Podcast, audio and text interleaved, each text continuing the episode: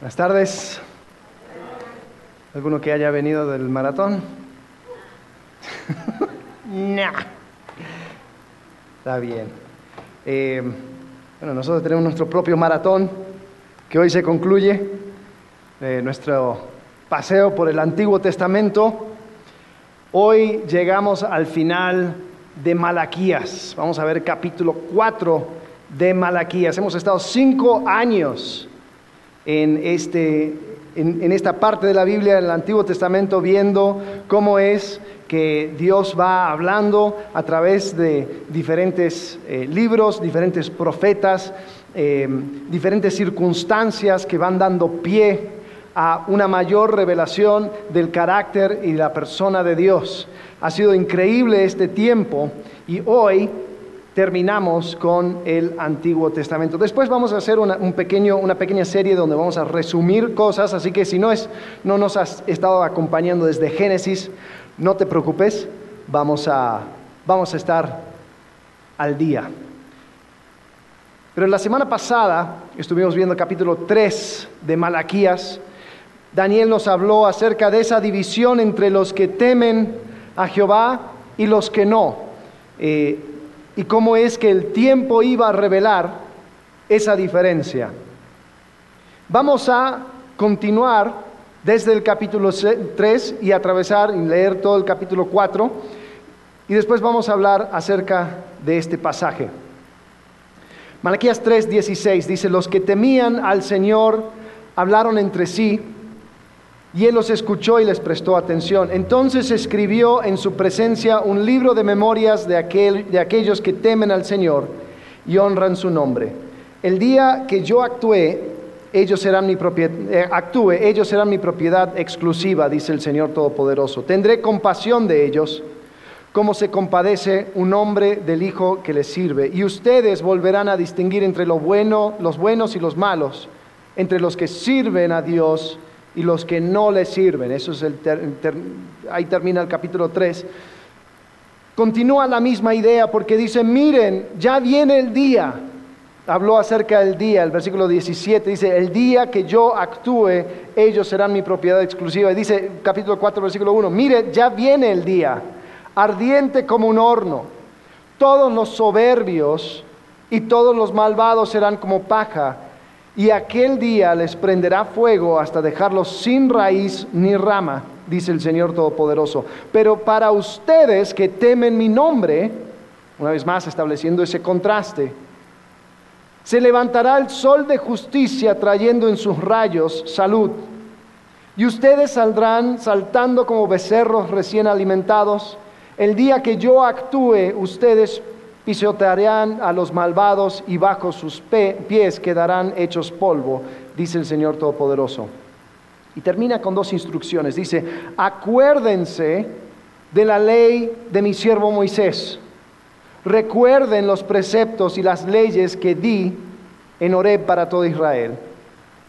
Estoy por enviarles al profeta Elías antes que llegue el día del Señor, día grande y terrible él hará que los padres se reconcilien con sus hijos y los hijos con sus padres, así no vendré a herir la tierra con destrucción total. Ahora, en este pasaje, Malaquías continúa esa separación entre los que le temen y los que no le temen. Establece una imagen acerca de la justicia de Dios. Dice que la justicia de Dios para los que no le temen será como un horno, será como un fuego ardiente. Pero para los que le temen ese mismo calor, su figura no va a ser de un horno, sino de un sol. Un sol de justicia, sol de vindicación, donde todo se pone en su debido orden. La imagen es como eh, de becerros que están saliendo al sol, al pasto, después de estar encerrado tanto tiempo, salen con alegría. Y dice, así va a ser aquel día cuando yo actúe. El día del Señor, hablan muchos profetas acerca del día del Señor. Es el día en que Dios va a actuar. Si se acuerdan, a lo largo de Malaquías han habido preguntas desafiantes y parte de esas preguntas es, ¿dónde está el Dios de justicia? Y Dios dice, yo voy a actuar y el día que yo actúe, ahí es donde se van a revelar aquellos que temen mi nombre y aquellos que no. Hoy en día seguimos con esa misma pregunta, ¿cómo debe vivir una persona que teme a Dios? ¿Cómo debe vivir una persona que reconoce a Dios y quiere reconocerle en cada área de su vida? A este lado de la cruz hablamos de ser un buen cristiano, ¿no? Y podría significar tantas cosas. Hemos estado eh, un adelanto, estamos haciendo esta serie de el, amplio espectro de la cristiandad, continuamos con las diferentes denominaciones que fueron saliendo. Y es curioso cómo es que cada uno pone su énfasis, donde algunos dicen que hay que seguir eh, las instrucciones de Dios en la escritura, hay que estudiar las profecías, hay que se meten en eso. Otras personas dicen, no, Dios me va a hablar, tengo que seguir la luz que tengo adentro, tengo que escuchar al Espíritu y tengo que solamente hacer eso. y es curioso porque cada uno de manera sincera trata de vivir una vida que es de agrado para Dios, pero con los énfasis vamos yendo en diferentes direcciones. Por ejemplo, para algunos Vivir una vida que teme a Dios o ser un buen cristiano, si se podría decir, es, se trata de conocimiento, se trata de memorar, memorizar la escritura, se trata de escuchar sermones. Hay personas que tienen, que escuchan en la semana 18 diferentes pastores de diferentes, iglesias y terminan con una sopa en la cabeza porque cada uno dice, agarra por su lado, ¿no? Eh, estudian la historia, estudian la ley, se meten en debates teológicos y está la pregunta que si tú eres un eh, tal, si sigues a tal ismo o tal ismo y, si tú crees eh, en tal, tal, lado de este debate teológico o lo otro y, vamos en una, una dirección interminable, ¿no? Para otras personas, vivir una vida que agrada a Dios podría ser una vida de dependencia, de esperar la respuesta de Dios, de ser sensible al mover del Espíritu, de poner la mirada en el futuro regreso de Cristo, en, algo muy íntimo, muy personal, muy mío, muy escuchar a Dios en mi interior. El problema es que cada una de esas cosas tiene sus extremos. El peligro del primero es que se puede volver una religiosidad fría como si Dios nos dejara su instrucción y se fuera de vacaciones y pronto va, a regresar. Pero lo único que tenemos que hacer es seguir lo que Él nos dejó en cuanto a su instrucción. Me puedo enfrascar en un punto y terminar distorsionando lo que Dios quería comunicar. El segundo, aquel que vive simplemente escuchando la voz interna que tiene, se puede volver un religioso efímero y subjetivo, creando una espiritualidad individualista, donde la verdad es sinónimo con mi verdad. Es que Dios me mostró a mí esto. Sí, pero si va en contra, no, no, no, no, es que no importa, Dios me lo mostró a mí. Entonces yo tengo que seguir mi verdad, mi versión de Dios, mi forma de seguir a Dios y nadie me puede decir nada donde estás quizás constantemente mirando el futuro que te vuelves poco práctico hoy en día. Y tenemos que vivir cada día. Pero ¿cómo lo hacemos? ¿Cómo vivimos? Es curioso que Malaquías habla acerca de una tensión. Comienza en versículo 4 de capítulo 4 diciendo, acuérdense de la ley de mi siervo Moisés. Recuerden los preceptos y las leyes que le di en Horeb para todo Israel entonces hay algo, un punto donde es recordar, mirar hacia atrás, estudien la ley, sigan la ley. Pero después dice, estoy por enviar al profeta Elías antes que llegue el día del Señor, día grande y terrible. Él hará que los padres se reconcilien con sus hijos y los hijos con sus padres. Ahora, una nota técnica en cuanto a esto. Ustedes saben que la Biblia no fue escrito en español, ¿no? Entonces, como no fue escrito en español, lo que estamos leyendo fue algo traducido. Si se traduce, hay veces donde una cierta traducción puede ir en una dirección o en otra, y hay veces donde la traducción no es tan clara.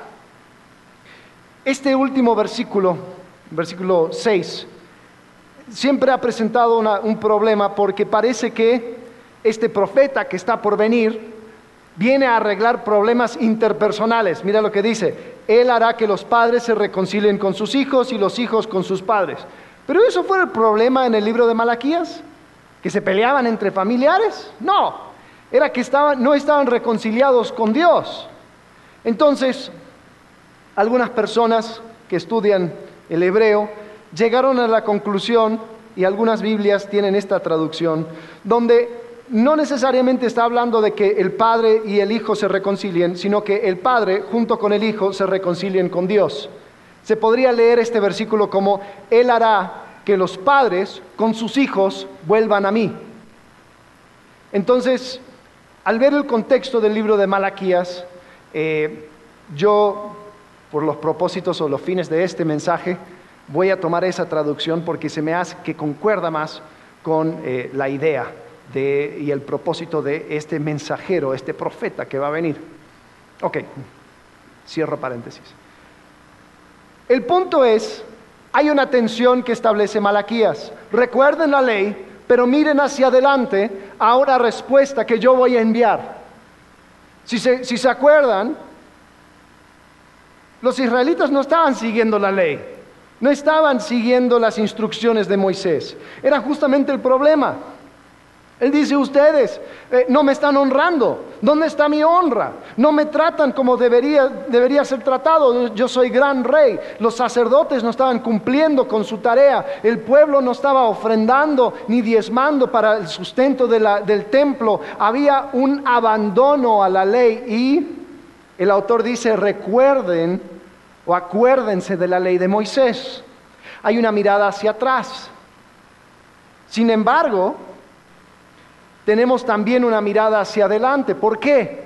Porque el problema no necesariamente tenía que ver con la ley. O sea, Malaquías podía decir, tomen de vuelta la ley, ponlo en alto, recuerden.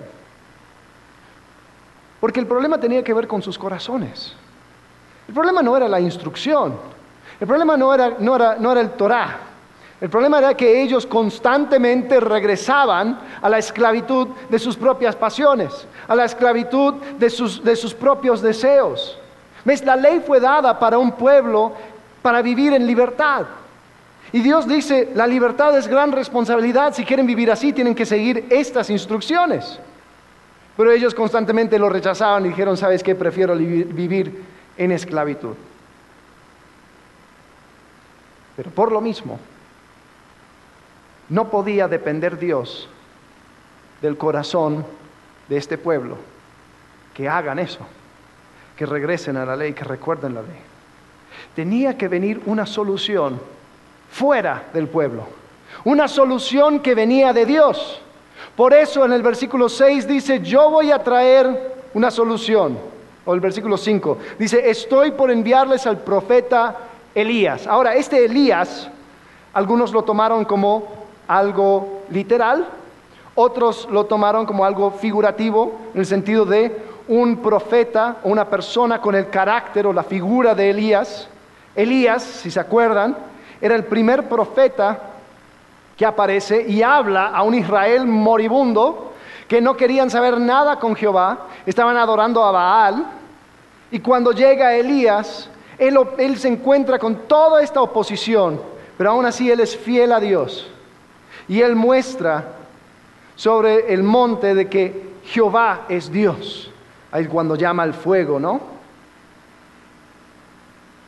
Y Dios está diciendo al, al, terminar el libro de Malaquías, yo tengo que hacer algo con tus corazones. Yo voy a hacer que ustedes regresen a mí. Yo voy a traerles a este, este profeta. Porque yo no puedo contar con tu obediencia necesitan un nuevo corazón, como vimos eh, en, la Santa Cena, ¿no? Eh, Jesús cuando habla del nuevo pacto está haciendo referencia a Jeremías 31. El nuevo pacto es un nuevo corazón. En Jeremías 31 dice, ya no tendremos que decir conocen al Señor porque todos van a conocer a Jehová. Yo les daré un nuevo corazón. Entonces Malaquías está terminando su libro diciendo, hay una tensión hay que recordar, pero también hay que esperar una respuesta. Eh, es la tensión de un recuerdo expectante, un recuerdo expectante. Miro para atrás y aprecio y, y pongo en alto la ley, pero sé que Dios va a tener que hacer algo para resolver el problema. Nosotros, a este lado de la cruz, seguimos con la misma tensión, la misma tensión. Entonces, si estás tomando notas, la idea que voy a desarrollar es esta. Los que temen a Dios viven recordando, dependiendo y esperando. Los que temen a Dios viven recordando, dependiendo y esperando.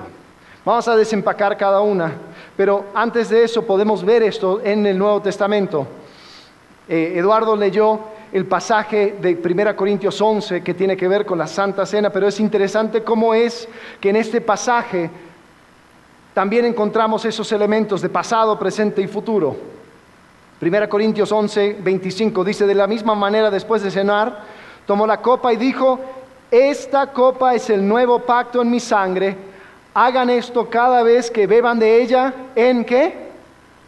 Memoria de mí. Hay un una instrucción a recordar, a mirar hacia atrás, a recordar la obra de Cristo.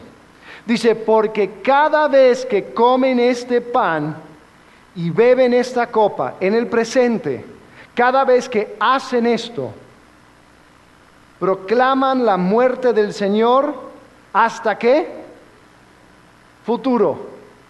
Estamos constantemente en esta tensión entre recordar depender en el presente y esperar algo que vendrá en el futuro.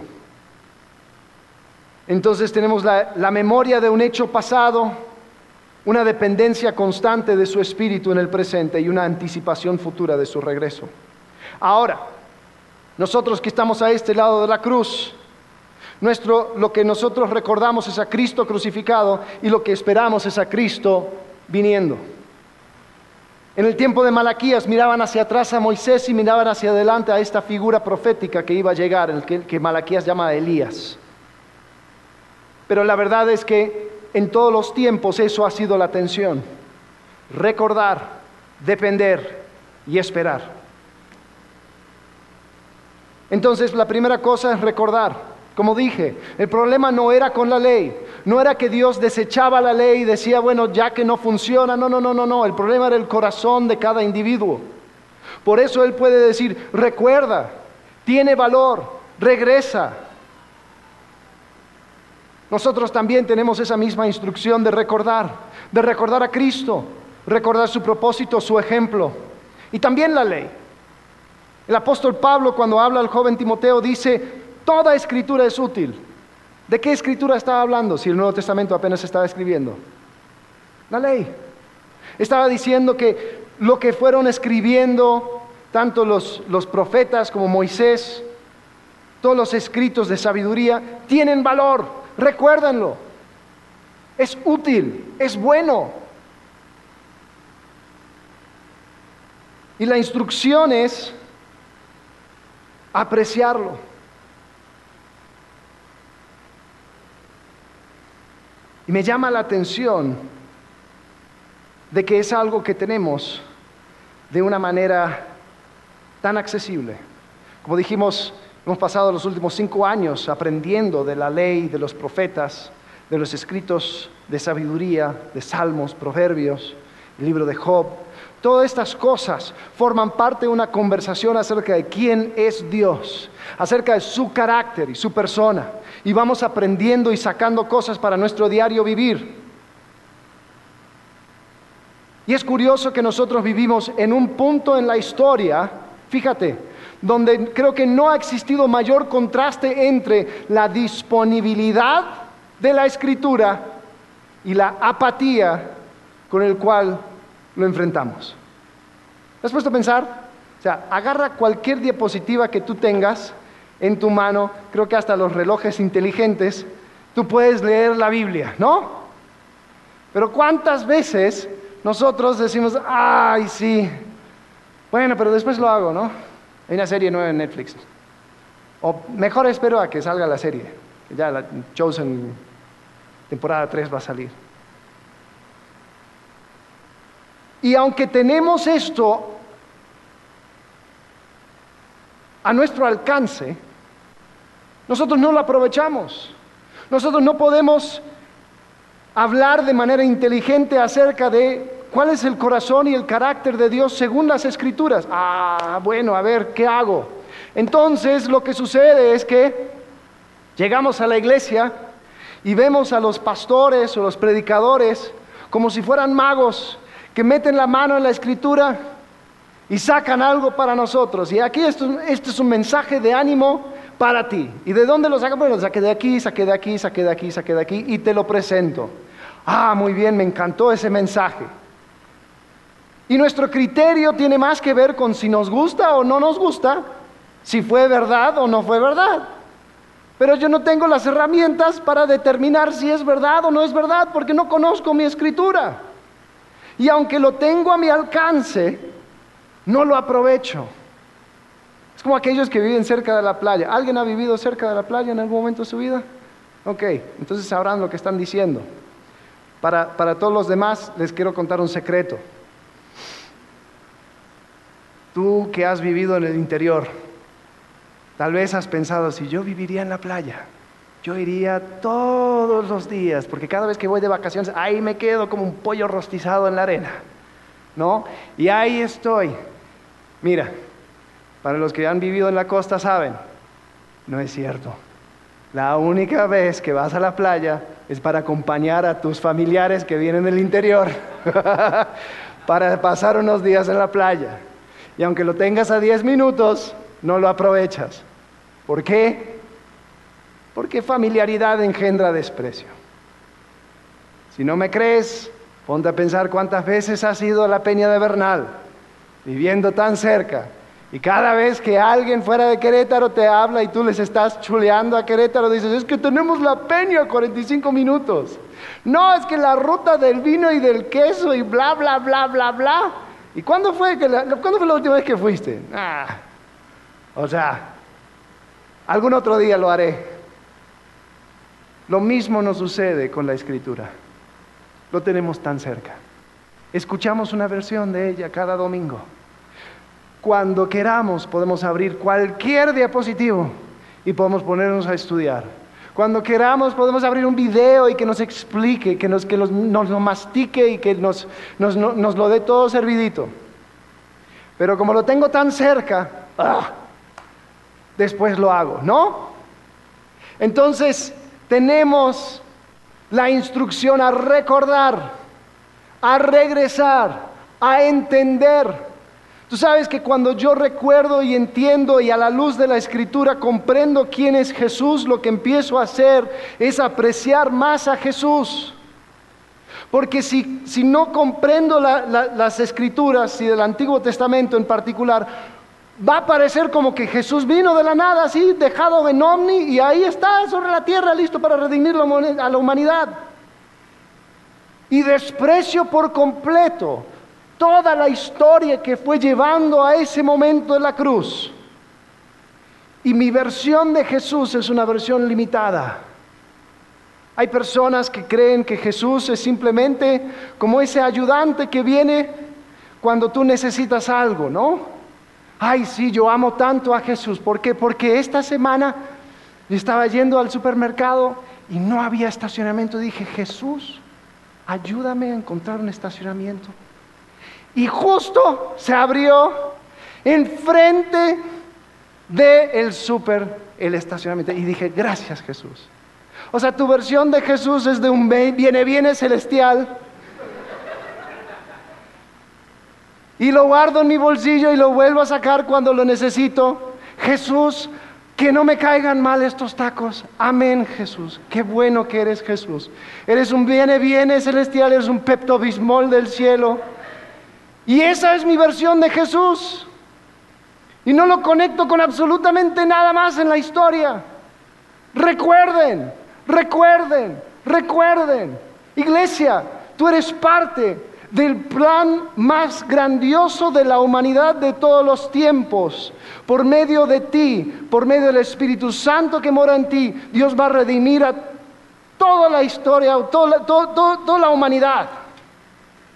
Es por medio de lo que nosotros hacemos como iglesia que Dios está vivo y activo en la tierra, en esta ciudad, en este vecindario, en tu familia.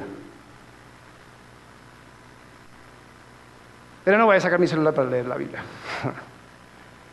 Mucha cosa. Mejor, ¿cuál es el versículo del día? No recibamos la escritura a cucharadas. Recuerda, recuerda. Ahora, esa es la primera cosa.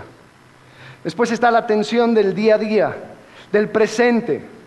El tema de dependencia lo encontramos cuando en Malaquías dice, estoy por enviarles al profeta Elías antes de que llegue el día del Señor. Día grande y terrible. Él hará que los padres con sus hijos vuelvan a mí. Es decir, la respuesta no iba a venir de ellos simplemente recordando, la respuesta iba a venir de una dependencia en lo que Dios iba a hacer. Ahora, recuerden, Malaquías estaba a este lado de la cruz. Nosotros estamos a este lado de la cruz. Y cuando nosotros vemos este profeta que va a venir, sabemos que la obra de Cristo estaba involucrado en aquella reconciliación del cual él menciona. Y lo que sucede es que hoy en día tenemos el desafío de vivir dependiendo de Dios cada día, dependiendo de su espíritu, dependiendo de lo que Él ha hecho en la cruz y sabiendo de que Él está conmigo todos los días. El Espíritu Santo fue derramado sobre la iglesia 50 días después de que Cristo fue crucificado. Y cuando llega ese momento, lo vemos en Hechos capítulo 2, el apóstol Pedro, él lo, lo, ve como el cumplimiento de una profecía. Dice, mira, esto fue predicho en el libro de Joel. Dice, el Espíritu iba a derramar, o Dios iba a derramar su Espíritu sobre eh, sus fieles. Y eso lo vemos. Y nosotros creemos que cada persona que ha puesto su fe en Jesucristo tiene el Espíritu Santo viviendo en, en Él. Nosotros creemos de que el Espíritu Santo morando en uno es lo que va a guiarnos. Y creo que aquí es donde tenemos que quizás quitar las capas de cristianismo, esas esas frases que tal vez lo escuchamos tanto que ha perdido su sentido y volver a maravillarnos con aquellas cosas que simplemente a este punto ya lo hemos tomado por hecho. Eh, por ejemplo, ¿no? todos tenemos un celular y, tal vez algunos de ustedes están mensajeando en este mismo momento. Eh, si es tu caso, eh, bien, escuche por un segundo y maravíllate en lo que estás haciendo. Estás mandando un mensaje con una pequeña cosa que tiene una radio, que se comunica con una torre, que manda la señal al espacio, que después lo, tira de vuelta a otra diapositiva en cualquier punto del mundo y lo recibe en cuestión de milisegundos. Es increíble. ¡Wow!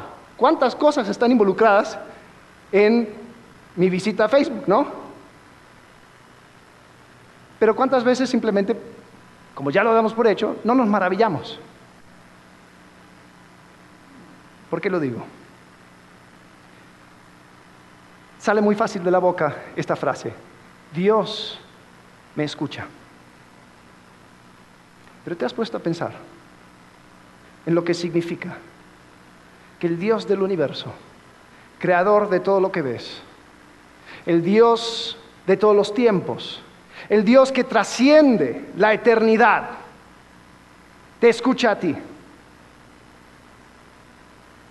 Salmos dice que Él enfrasca o guarda cada una de nuestras lágrimas, está presente en cada momento de nuestras vidas. Dios te escucha a ti. Dios te dirige a ti.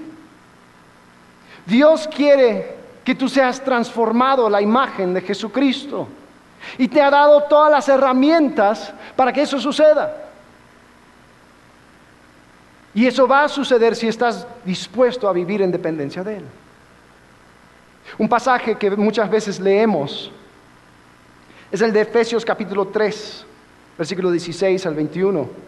Es la oración del apóstol Pablo para la iglesia en Éfeso.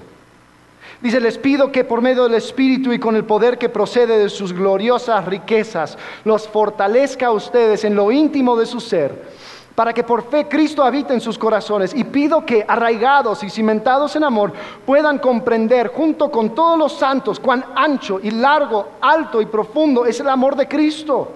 En fin, que conozcan ese amor que sobrepasa nuestro conocimiento para que sean llenos de la plenitud de Dios.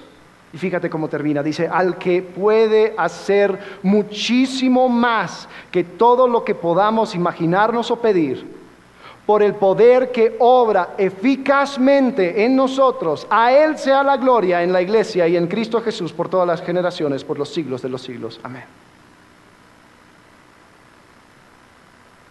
al que puede hacer muchísimo más que todo lo que podamos imaginarnos o pedir. Hay personas que dicen, sí, yo, ah, la vida cristiana, pues ¿qué te puedo decir? Sí, tengo un primo que lo vive, la verdad no me interesa mucho. Es un montón de restricciones, un montón de cosas que no puedo hacer. Eh, yo creo que tenemos la imaginación muy corta. Es más, aquí Pablo habla acerca de el poder de Dios que obra eficazmente en nosotros, que puede hacer muchísimo más de lo que imaginamos. Pero sabes que eso solamente va a suceder si tú estás dispuesto a vivir en total dependencia de Él, porque sabes que tú vas a llegar al final de ti mismo y de tus capacidades. Y vas a decir, Señor, hasta aquí llego. Señor, yo no puedo perdonar a esa persona. Señor, hasta aquí llego, yo no puedo más con esta circunstancia. Señor, hasta aquí llego, yo no puedo seguir. Y Dios responde diciendo, sabes que justo ahí es donde te quería, porque ahí es donde comienza mi obra. Ahí es donde comienza una vida de dependencia, cuando tú ya llegaste al final de ti mismo. ¿Qué significa vivir en dependencia de Dios? Es saber que solamente de su gracia yo voy a poder llenar mi tanque para poder mover otro día. Es saber de que, sí, es cierto, yo no puedo, pero Cristo puede. Yo no puedo perdonar a esa persona, pero Cristo ya lo perdonó. Entonces yo al encontrarme en dependencia de Cristo digo, ¿sabes qué? Esa persona ya está perdonada. Es decir, yo no puedo con esta circunstancia, pero Cristo soportó esto y muchísimo más. Entonces al encontrarme en dependencia de Él, yo voy a poder soportar. Es decir, y saber de que Él nos da todo lo que necesitamos la pregunta es, ¿cuánto dependemos de Él? Si vemos la vida cristiana meramente como reglas para recordar, pues entonces no lo necesitamos. Solo tenemos que portarnos bien, conformarnos y ya. Entonces existe esa tensión entre recordar, pero también de depender. Es entender de que Dios nos ve, Dios nos escucha, Dios actúa a nuestro favor. Y el encontrarnos en Él es lo que significa Gálatas capítulo 2, versículo 20. Ya no vivo yo, mas vive Cristo en mí. Perdona a Cristo por mí. Aguanta la circunstancia Cristo por mí. Yo me encuentro en Él, en una vida de dependencia.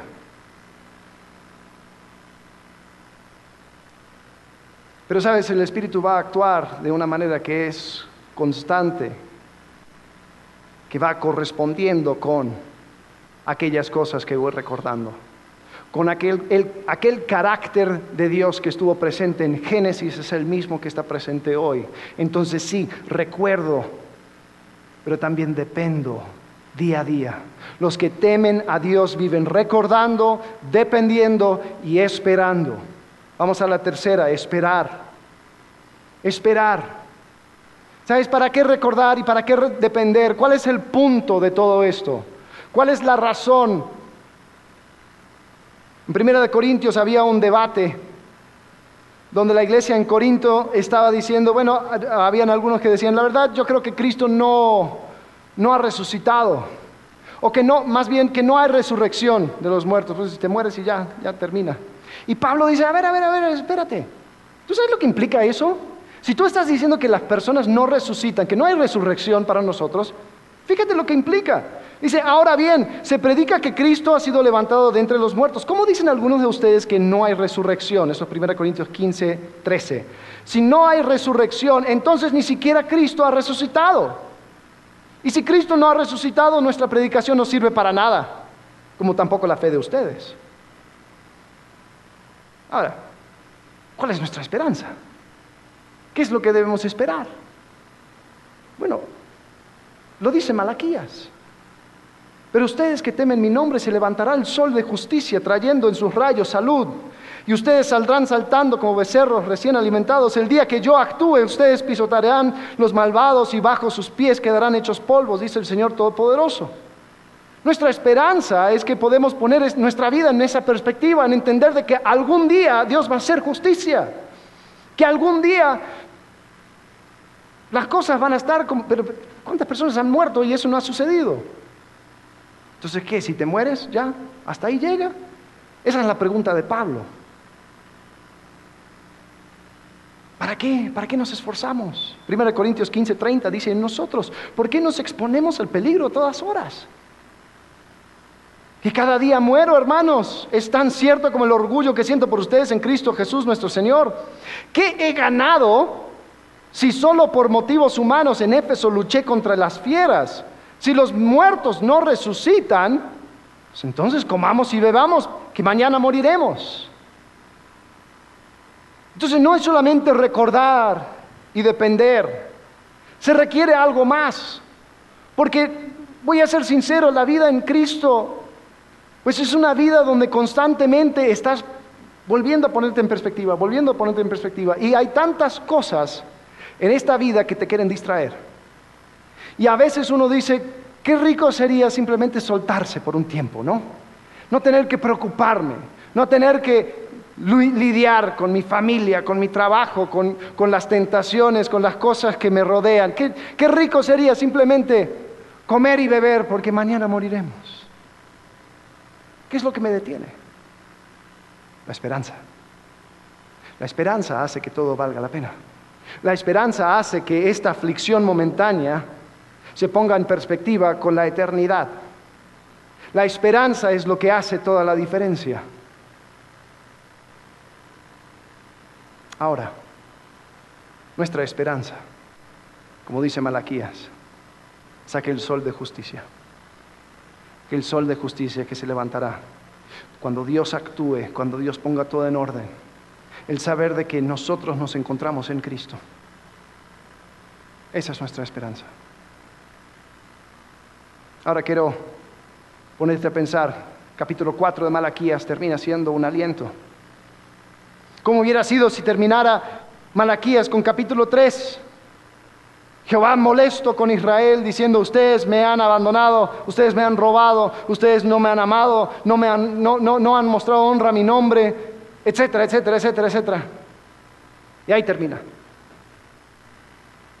El capítulo 4 termina con una esperanza yo voy a traer la solución. Yo vengo con la solución al problema. Voy a enviar a mi mensajero, voy a enviar a mi profeta Elías. Él va a tratar con esto y él va a hacer que la reconciliación sea posible. Sin embargo, Malaquías aún así termina con una amenaza. Dice, si no fuera por este Malaquías, yo destruiría a la tierra por completo. La venida del Señor para algunos va a ser el horno que quema. La venida del Señor para los que no le temen va a ser aquella destrucción. Pero para otros la venida del Señor va a ser un sol, sol de vindicación, sol de justicia. ¿Y cómo debemos vivir nuestras vidas hoy? en esa tensión, recordando, dependiendo y esperando. Ahora quisiera comparar con ustedes cómo termina el Antiguo Testamento y cómo termina el Nuevo Testamento. Es muy interesante porque hay muchos paralelos. En Apocalipsis capítulo 22, versículo 7, dice, miren que vengo pronto. Jesús está hablando. Dichoso el que cumple las palabras del mensaje profético de este libro. ¿Qué está diciendo? Recordar. Dichoso el que cumple las palabras del mensaje profético de este libro. Estudien, vean, encuentren en, en este mensaje lo que tú necesitas para vivir. Versículo 20, si nos saltamos al final, dice, el que da testimonio de estas cosas, dice, sí, vengo pronto.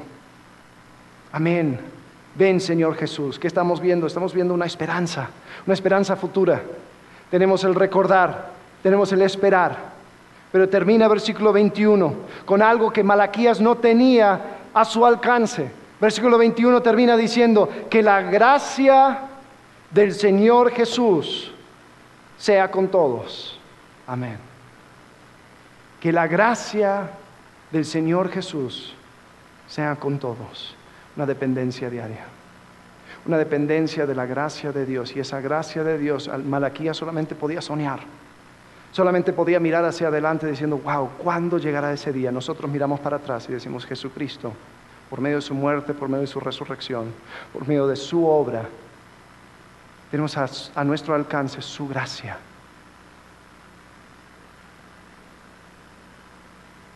Pregunta es cómo estamos aprovechando de esa gracia cada día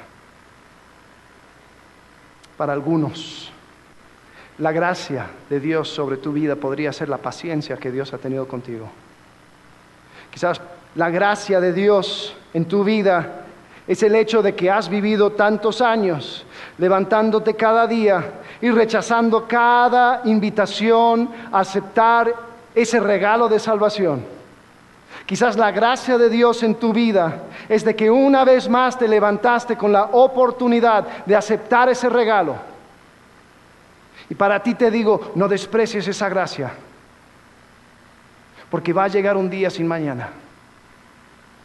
Y cuando llegue ese día, cuando Dios actúe, la justicia de Dios o lo vas a sentir como un horno o lo vas a sentir como un sol. Pero ese depende de cómo tú respondes ante esa gracia de Dios. Jesucristo ya hizo absolutamente todo y ahora invita que tú aceptes el regalo de su salvación. No dependas de ti mismo, no dependas en otras personas, no dependas en ningún otro Dios o ninguna otra solución que venga de algún otro lado que no sea Jesucristo, porque solamente en Él hay salvación, solamente en Él hay esperanza, solamente en Él existe el sol de justicia que se pondrá sobre los justos, sobre aquellos que temen su nombre. Y la gracia de Dios para tu vida es el hecho de que tú estás vivo y respirando y con las capacidades para aceptar ese regalo. No lo rechaces. Quizás la gracia de Dios para tu vida significa la invitación a poder ser transformado a la imagen de Jesucristo. Tal vez la gracia de Dios en tu vida es las fuerzas que tú necesitas para vivir en dependencia. Pero claro, como eso significa hacerme a un lado, dejar a un lado mi ego, dejar a un lado mi orgullo, dejar a un lado mi persona y encontrar mi vida en Cristo y depender de Él. No, entonces no lo hago. ¿Sabes lo que estás haciendo? Estás despreciando la gracia. Porque en Hebreos dice que tenemos el poder de llegar confiadamente delante del trono de Dios para recibir gracia y misericordia en el momento oportuno. Y las puertas abiertas del trono de Dios pero ni siquiera hay fila. Porque yo tengo una mejor solución, no te preocupes. Yo esta vez va por mi cuenta. Yo me encargo, muchas gracias. Y la gracia de Dios que tú tienes a tu alcance por medio de la obra de Jesucristo, por medio del el Espíritu Santo que te activa, lo dejamos a un lado termina el Nuevo Testamento diciendo que la gracia del Señor Jesús sea con todos, que la gracia del Señor sea contigo.